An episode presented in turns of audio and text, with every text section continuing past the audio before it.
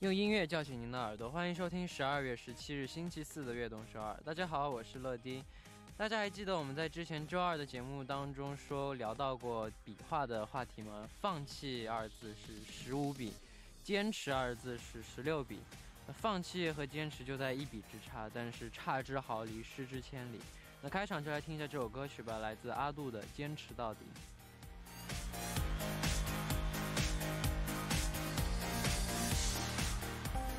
欢迎大家走进十二月十七日的悦动首尔。今天的开场歌曲为您带来了阿杜的《坚持到底》。数学当中有一个小数点或者一个零，就会让这个结果发生天翻地覆的改变。注重生活中的每个细节，就能让我们的生活发生巨大的变化。参与节目可以发送短信到井号一零一三，每条短信的通信费为五十韩元，长的短信是一百韩元。也可以发送邮件到 tbs efm 悦动几秒点 com，或者下载 tbs efm app 和我们互动。那参与我们的节目呢？幸运的听众还可以收到来自时尚运动品牌 UP 老 NG 提供的运动装兑换券。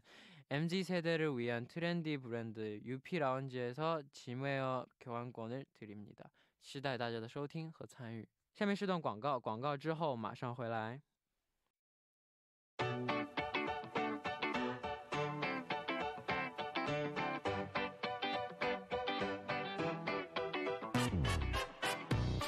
欢迎来到今天的 TMI。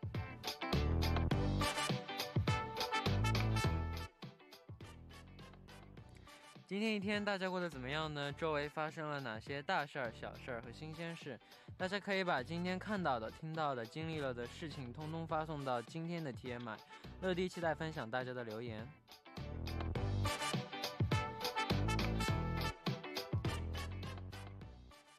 嗯，下面我们就来看一下今天有哪些听众发来的留言呢？那第一位是我们全宇宙最。巨可爱、巨帅气、巨会唱歌的乐迪，晚上好啊！我是来自山东的小凡，这两天特别特别特别开心，想跟乐乐分享一下我的喜悦。是这样的，前两天学校选了一些人让我们参加考一个证书，老师就推荐了我。本来我是一个恐惧考试加特别懒的人。曾有好几次，我一直在后悔为什么我要去参加这个考试，然后就想到了乐乐在韩国打拼都能坚持下来，我就区区一个考试。幸好每晚的悦动少儿给我续命，虽然成绩没下来，但是我感觉我考得很好，嘻嘻。希望乐迪要永远开心幸福，悦动少儿越来越好。哇哦，恭喜你！懒懒这个东西就是走出走出第一步，你就能走出懒这个毛病。我就是这样，我就超级超级懒，但。现在慢慢变好了。下一位， 안녕하세요 러디천악동서울을 항상 열심히 듣고 있는 청취자 연우애입니다 저의 TMI 는 바로 제가 취미로 기타를 치게 됐어요 와우 어느 날 러디의 취미가 다도라는 걸 듣고 저도 제가 즐겁게 할 수 있는 취미가 있으면 좋겠다는 생각이 들어 취미를 찾다가 기타를 배우게 됐습니다. 비록 혼자 열심히 차근차근 배우는 중이라 실력은 비록 많이 부족하지만 나중에는 아주 멋진 기타 연주를 하고 싶어요. 앞으로 열심히 기타를 배울 수 있도록 러디가 힘껏 응원해 주세요. 앞으로도 러디를 항상 응원하겠습니다. 악동설 화이팅, 러디도 화이팅. 네, 이런 취미, 악기 배우면서 시작할 때 다 재밌고 좋죠. 근데 중간에 연습해야 되잖아요. 연습하는 게 진짜 항상 귀찮고 막 힘들지만 근데 이럴 때 배울 때의 마음, 배울 때의 생각 한번 생각해 봐요. 왜 배웠는지, 왜 배우고 싶은지 그거 생각하면서 버틸 수 있습니다. 화이팅! 哎，感谢大家的留言呢！大家每天的 TMI 可以发送到井号一零一三或者 TBS EFM 悦动 gmail.com，注明今天的 TMI，期待大家的故事。好，那在正式进入栏目之前呢，送上一首歌曲，来自 Jason Mraz 的 Live High。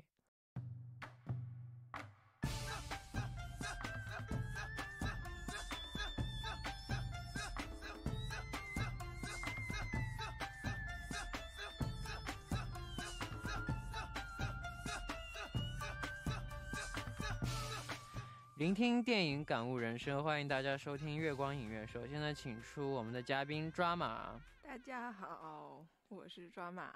好，那你平时喜欢看悬疑类型的电影吗？喜欢呐、那最喜欢的一部悬疑电影是什么？呃，我想了一下，这想到了的有一部叫《追击者》，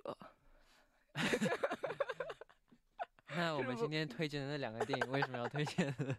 但是《追击者》是今天我们推荐的第二部电影的那位导演的作品。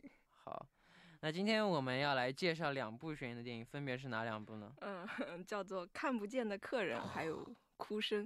哇哦，那我们首先来聊聊这部《看不见的客人》，这是一部西班牙的电影。嗯这部电影我看我但你最近看的吗？是？哦对，我前两天和一个朋友一起在我家看的，超级好看，就是很震撼。对，就全程就是一直很入戏，对。对我一直想再看一遍，但是我到现在都还没有再看一遍，啊因为因为我一般睡前看嘛，睡前看的我觉得有点恐怖，这个恐怖吗？有一部分比较恐怖。原来这这个就是你恐怖的。不不不，那你听我讲，为什么哪里恐怖，哪里是让我最恐怖的，嗯就是他把那个车推下去的时候，嗯嗯在最后那一段，那个那个小男孩还活着，然后梆就在那踢嘛，把那开车的他这样盯着他，啊，那个有点吓人。惊悚那种，哦心对里的害怕那种感觉。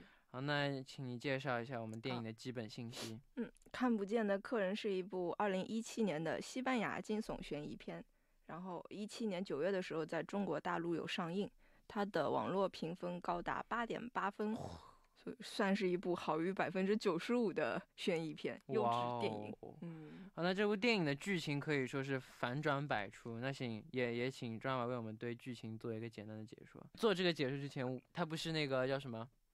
一开始他是装的是，嗯就是这什么这是什么？为什嗯么谁能进来就是搞了一个这么密室杀人案件？对对对对但对。是我我早就猜，我我一我一 看一开始就猜到了，我一开始我就 猜到了，说这个人要么就是精神分裂，要么就是他自己演的编做的局自己。你说那个女的吗？男的，啊啊，真的男的，就是要么就是他精神分裂把那个女的杀了，他他自己不知道；啊要么就是他自己设的这个局，他自己在那演。哦，好，那我们来听一下剧情。年轻有为的科技公司老板亚德里安成为了一场密室杀人案的犯罪嫌疑人。亚德里安有美丽的妻子和可爱的女儿，死者却是他的情人。鉴于他后来的种种行为，我们就提前叫他渣男好了。渣男请来了著名律师替自己做无罪辩护。律师要求他必须说出真相：为什么和情人要拿着一箱子现金跑到山沟沟里的酒店呢？原来三个月前，他和情人不小心撞死了一个年轻人。为了保全事业，情人隐瞒了车祸真相，并且让渣男把车开进了附近的一个沼泽里，毁尸灭迹。负责处理车的情人呢，遇到了好心的修车大叔，大叔帮情人修好了车，情人却发现他就是死去青年的父亲。因为当时太紧张了，情人留下了让呃青年父母怀疑的马脚。不过，谁让渣男和情人都是成功人士，他们轻松的用钱撇清了关系。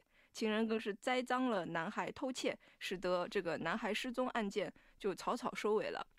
据说男孩的父亲后来有找过渣男，但是未果。嗯找过。对律师推断，男孩父母可能就是密室案的凶手，因为男孩父母刚好在那间酒店工作，他们有办法制造完美密室。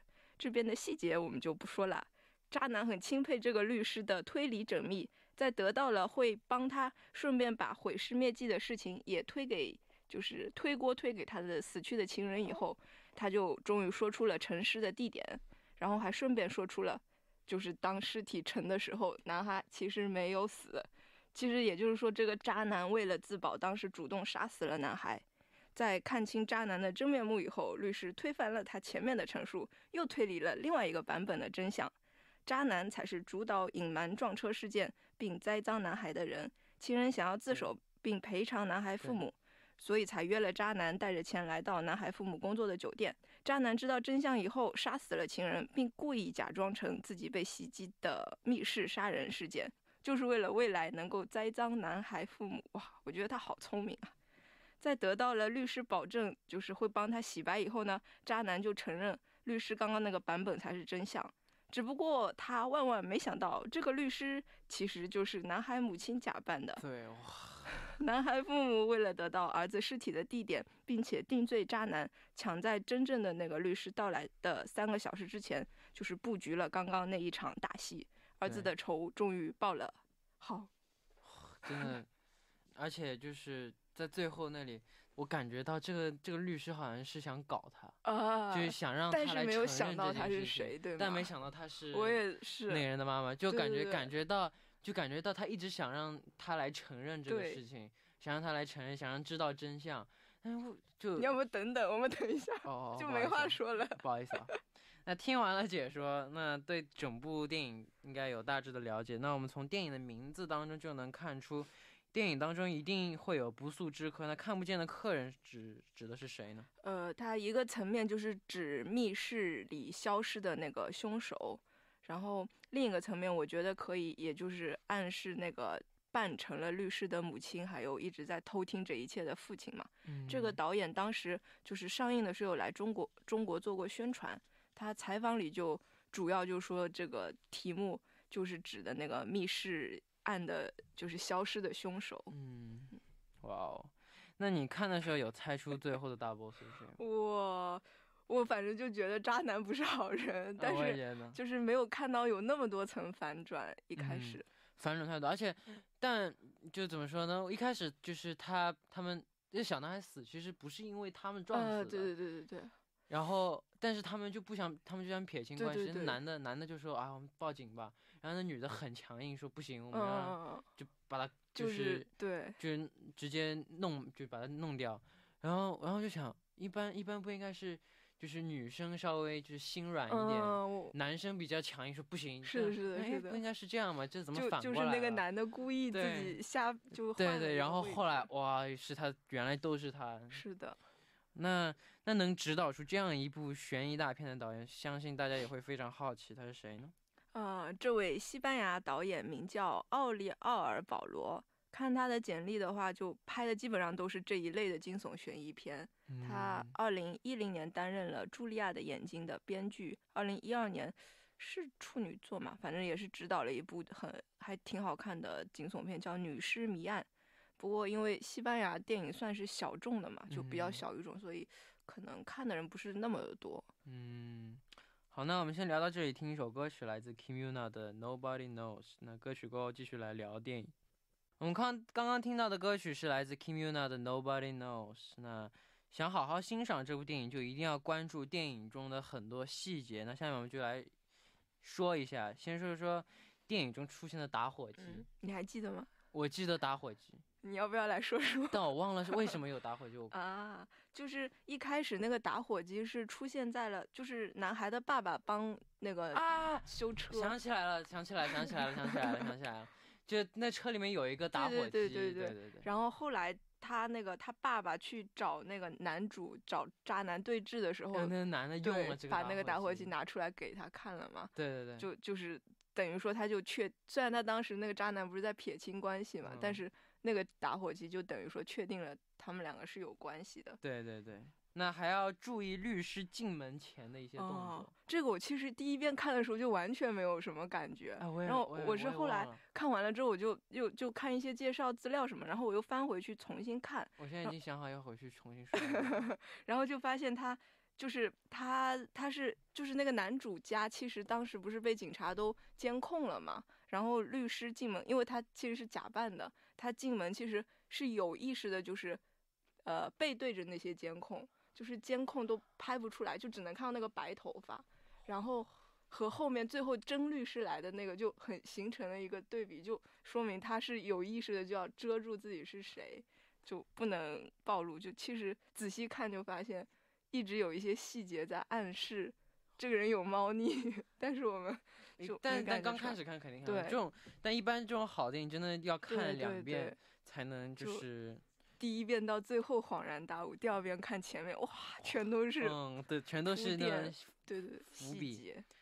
那我们在我们在刚开始的时候就说过，这部电影当中，这部电影当中有很多反转。那下面就来说一说男主为了编造几个故事，每个故事都有反转。嗯，对，就男主的版原版本的故事，就是说他在房间里面被袭击，然后就回忆了三个月前的事情，就是借此引出了男孩的父母，就是想要律师，就引导律师去推理说，那个男孩的父母可能是凶手嘛。对对对然后这这一段，他他其实引导律师推理到这个以后，其实是等于说，律师得到了男主的信任，所以男主才会说出那个城市的地点和嗯，就是对，就承认自己最后就是律师真的对对对对，就是把他引了出来，然后律师最后推理的那一段，全就相当于是对前面所有事情的反转嘛。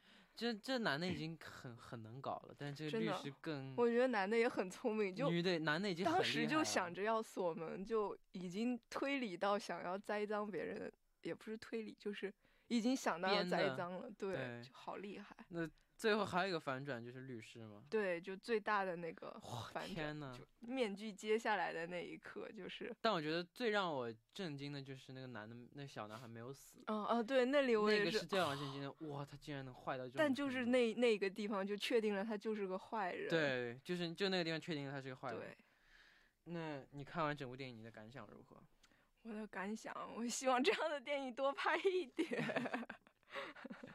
行吧，很就真实，就是呃，很真实。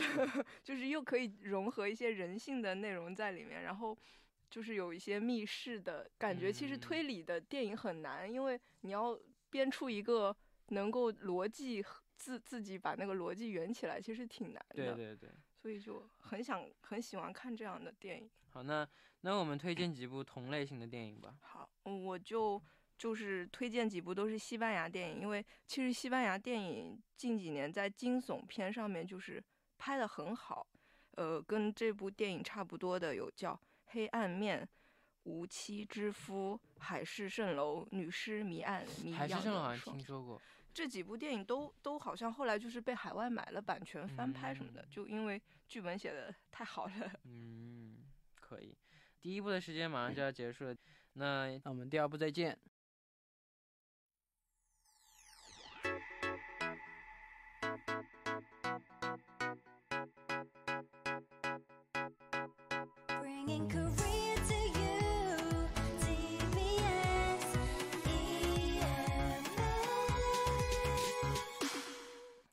欢迎收听《悦动首尔》第二部的节目。第二部我为您送上的依然是月光影月。收听节目的同时，欢迎大家参与到节目当中。你可以发送短信到井号一零一三，每条短信的通信费为五十韩元，长的等于是一百韩元，或者加微信公众号 TBS 互动和我们交流。希望大家多多参与。下面是段广告，广告之后马上回来。那下面继续周四的节目，坐在我旁边的依然是今天的嘉宾 Drama。哗啦啦，我是抓马，好，那我们在第一部，你干嘛忽这么然羞啊？嗝，干嘛这么害羞想羞？打嗝。可以。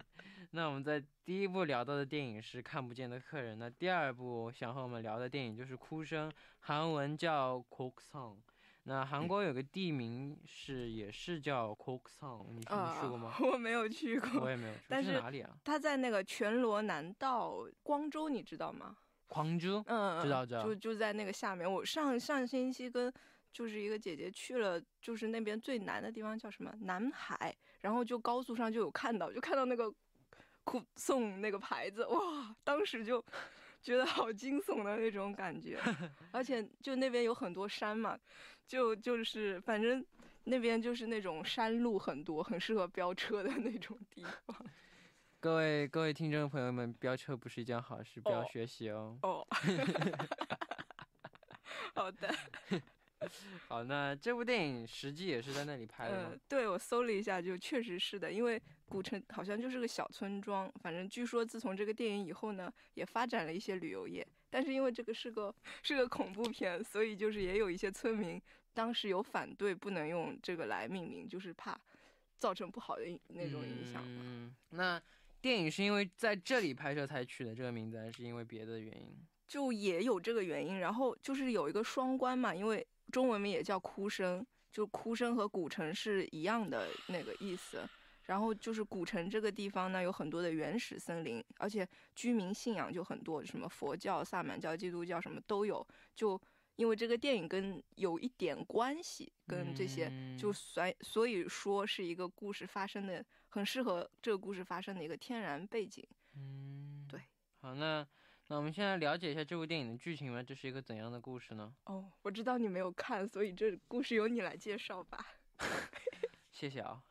韩国南部古城一个小村庄里，近来常常有村民突然死亡，而且他们都死相奇怪，死前据说还疯疯癫癫的。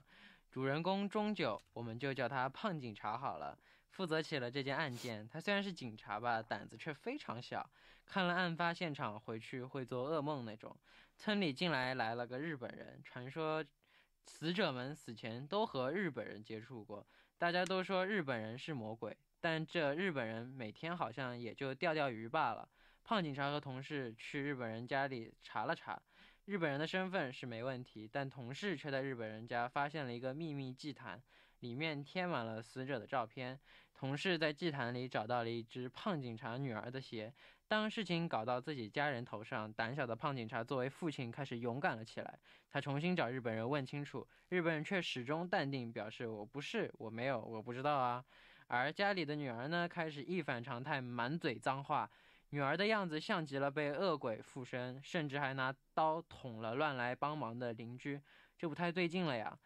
胖警察最后还是听岳母的话，请来了一个巫师。巫师说日本人是个鬼，不搞个大法事，全村人都要死光的。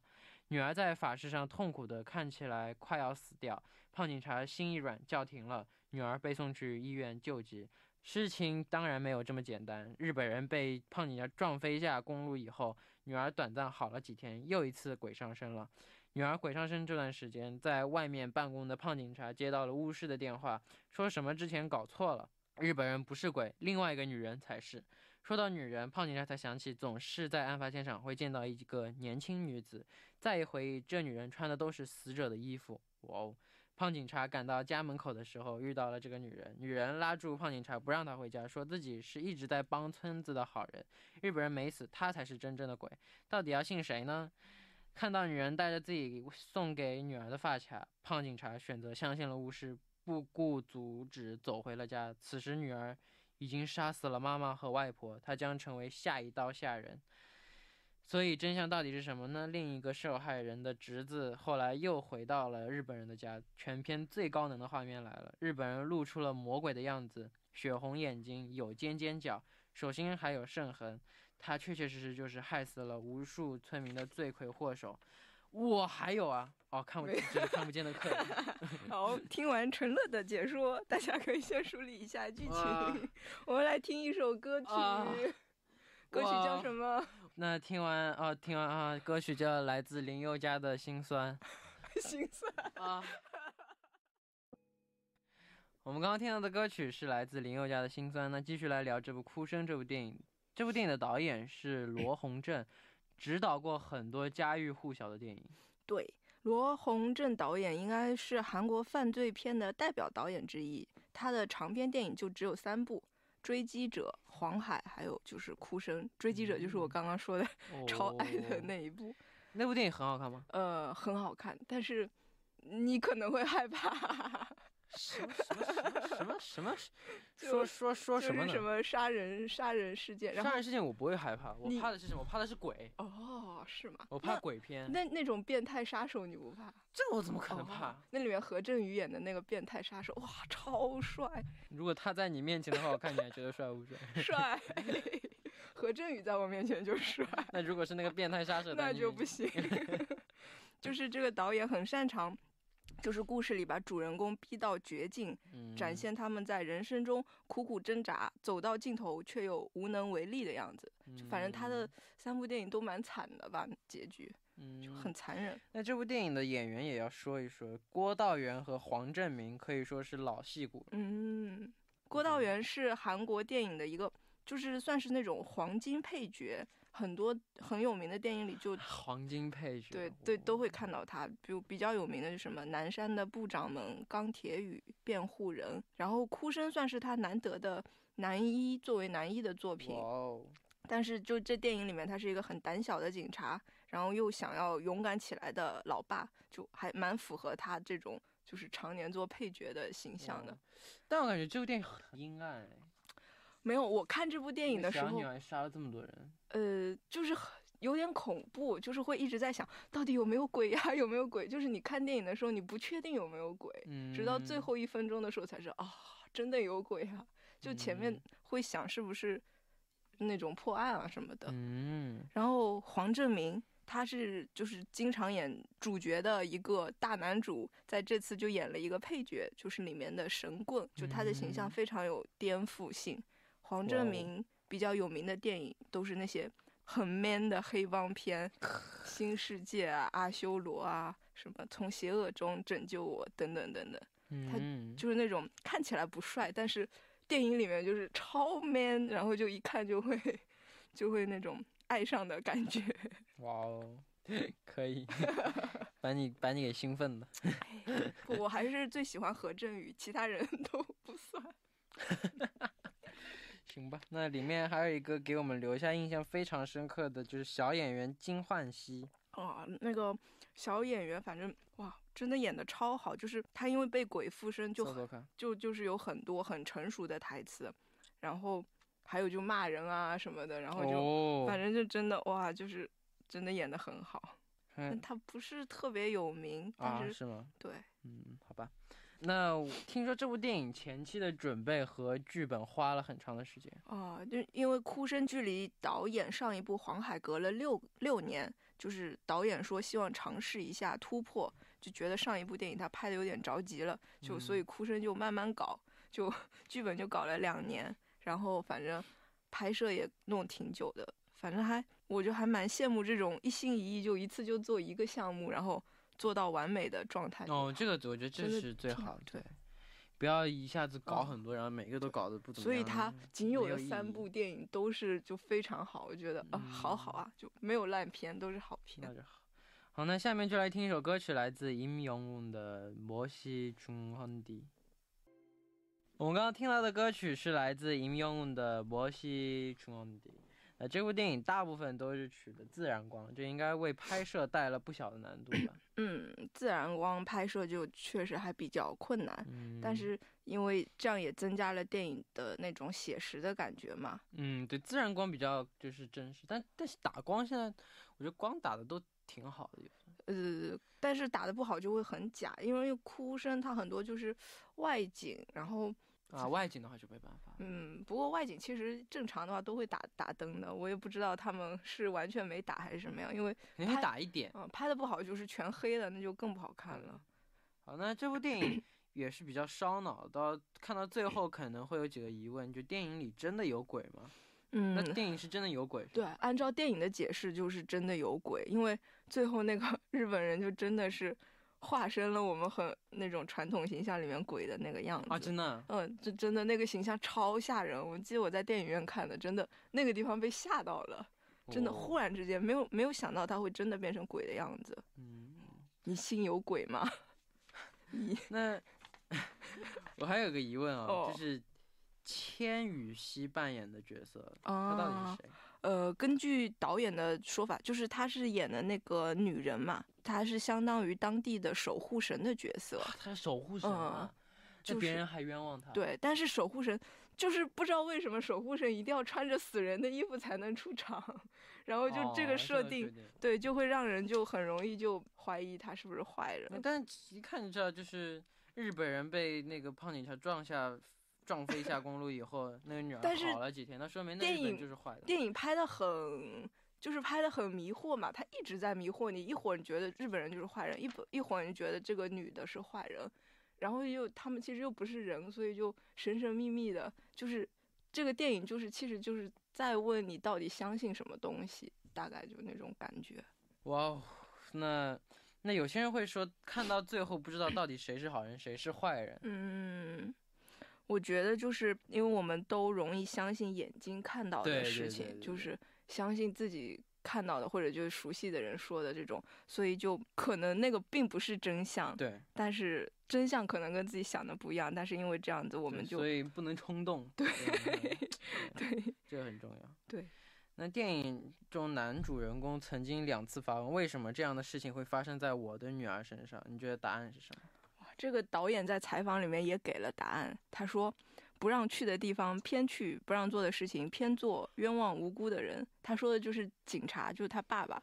所以基本上的意思就是，老爸做错事了，女儿跟着倒霉的这种感觉。嗯反正就是很无力，但是就是现实中也有很多这种很无力的事情的嘛。嗯，对。